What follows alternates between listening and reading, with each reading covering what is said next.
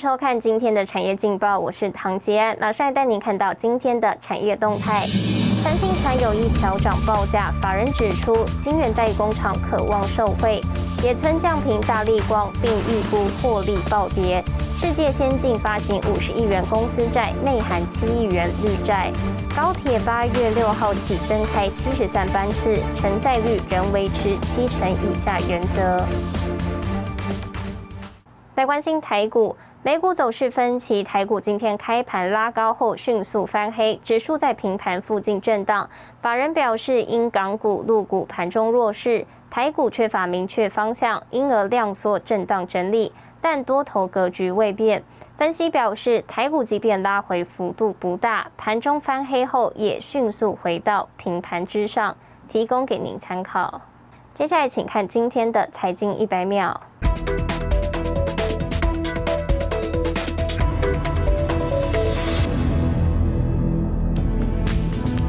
高师傅打造半导体高雄队，继日商华尔卡试出新厂即将完工消息，国际半导体大厂美商英特格投资六十亿元，打造全台最大制程中心的陆科高雄厂，日前也正式动土，预计于二零二二年底完工。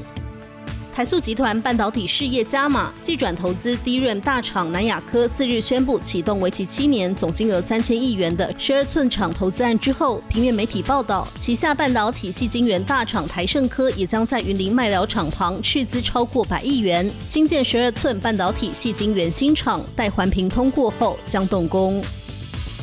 中共监管风险扩大，在美上市中企相继遭殃。外媒财经名嘴克莱默也敦促投资者远离中概股，并称自己在被骗两次后，再给中概股机会是极不负责任的行为。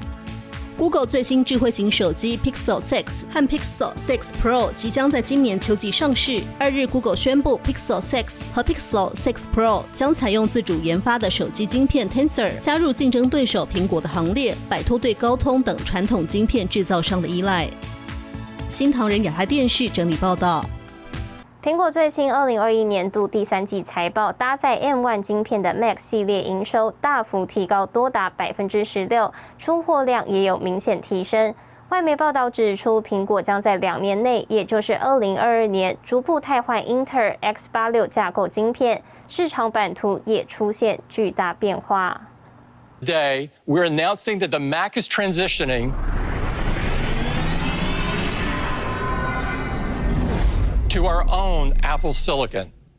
苹果去年发表 ARM 架构系列单晶片 M1 处理器，正式宣布跟合作十五年的 Intel x86 架构说再见。二零二一年端出首款搭载 M1 的 iMac，采用五纳米台积电制程，大幅缩减体积大小。M1 搭载在 MacBook Air、MacBook Pro 以及 Mac Mini，效能、省电、续航力都有惊人表现。上的不管供货也好，还是整体的架构设计来说，都会有一些牵制。哦，所以它在导入了 M1 晶片之后，可以完全的让自己家的软体设计跟硬体的架构能够充分的自己掌握。那它也跟台积电有整个的产能上的一些协议嘛。苹果春季发表会上，以 iPad Pro 装载 M1 芯片，让平板效能直接提升到跟 MacBook 同等级，甚至在新一代 iOS 作业系统上，因为采用 M1 芯片，也能与手机进行有效同步支援。看得出来，苹果建构完整硬体生态系的企图心。专家分析，长远来看，苹果公司会逐步切割英特尔 X86 架构 CPU。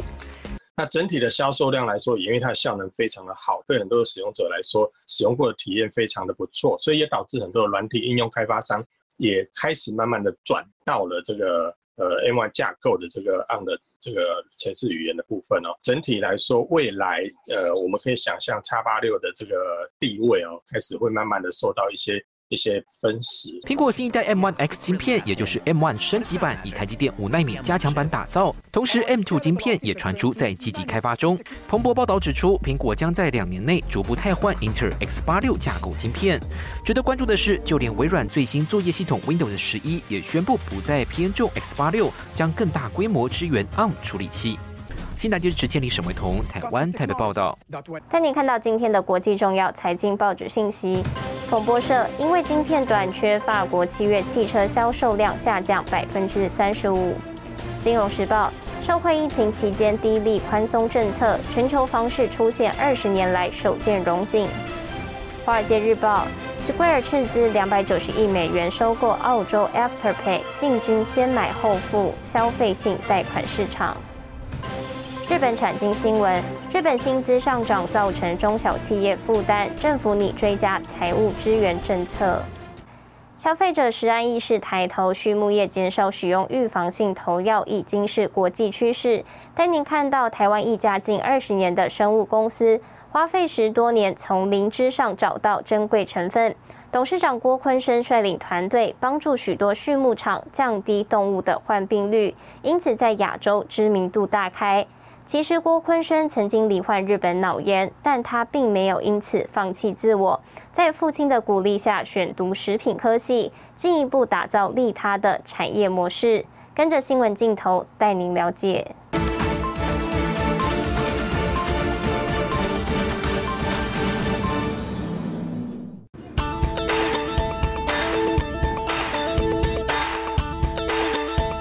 的生长线差不多是落在零点一到零点二，在一个星期它就可以做采收了。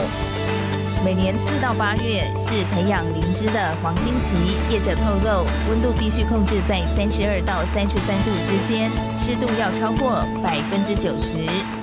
这里是中台湾最大的灵芝养殖园区，就在嘉义的阿里山下，而且是采用太空包的方式来种植灵芝。比较特殊，添加了。中草药的成分进去，汉方养殖就是这个因素，它是添加中草药的培养基所生长出来的灵芝。用中草药来培养灵芝，是台湾生物业者郭坤生花了十多年研发的独家技术。固态培养的话，当时没有设备，所以我们固态培养还包括整个设备都自己去开发。我们的这个。花校草也申请了专利。人，我们为为什么要吃东西？讲起话来温文儒雅，挂着腼腆笑容。他是郭坤生，曾在美商工作多年，有着食品、动物科学和兽医背景。他所带领的团队，帮助许多畜牧场降低动物患病率。抗生素给他吃，用不健康的东西给他吃，他吃了再给人吃，造成污染环境跟臭气，好，这个都是问题。累积的成功经验，让郭坤生团队在亚洲知名度大开。而郭坤生对动物的了解，要从他的童年说起。四岁哈就得日本脑炎嘛，然后都突然差一点就死掉了，那就是晕眩症就困扰着我，几困扰了接近四十年嘛。只要我念书动脑筋的话，头就晕了。那所以我小时候就没办法念书。没办法念书，那我家的话，从我出生，我父亲就从事养鸡养猪这个行业，所以我就在鸡笼子里面长大了。不过，郭坤生并没有因此放弃自己，在父亲的鼓励下，选择读食品科系。后来，父亲的畜牧场越做越大，进而转向投资其他事业。但投资失利，让郭坤生面临人生第二个重大考验。我一退伍之后就负债，跟我弟弟共同继承了一亿六千万的负债，继承了一千六百万资产。那所以说，我的人生就被这一个负债绑住了。面对庞大债务，郭坤生放下教书梦想，全心全力经营家里的畜牧场，还完债务。那一直就想出去外面看看外面的世界是怎么样子。所以当我弟弟退伍之后，我就把机场、猪场交给他，美商的药厂去工作。那健康问题就一直我的工作就是这个工作。也是当时大家最需要的。延续对动物健康的使命，郭坤生想做的是打造利他的产业模式，维护动物健康，同时降低成本。不使用药物，其实也就是在节省成本。对我们来说，呃，免疫力其实就是你最好的医生了。干脆就投灵芝在饲料里面。我们成立要找一个符合环境生态友善，要符合利他的一个生产模式，不能老是利己。这个社会要进步，必须要有利他。郭坤生保持微笑，阐述人生经历。对他来说，这些都是宝贵经验。从东方医学中找到的独创养殖法，从台湾传播到世界各地。